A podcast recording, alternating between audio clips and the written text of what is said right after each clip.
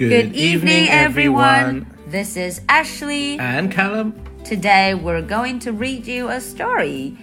Let's sing a song together. And in the end of the story, we will have two questions for you. So pay attention and try to find the answers. Let's get started. Let's sing a song together. Animals are showing off their voices. Whose voice is the best among them? One, two, three, four, five. Five chicks are singing a song. Cheep, cheep, cheep, cheep.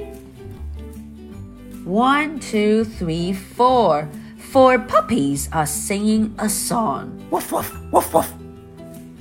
One, two, three. Three sheep are singing a song. Ba, ba. One, two. Two pigs are singing a song. Oink, oink, oink, oink. One. So noisy. Tiger shouts. They all stop singing. Come on, Tiger. Let's sing a song. The end. Now let's get to the questions. Question number one Who do you think is the best among them? Question number two How does a tiger sing?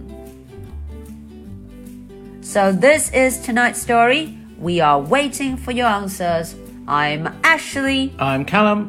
Good Good night. night. Bye. Bye.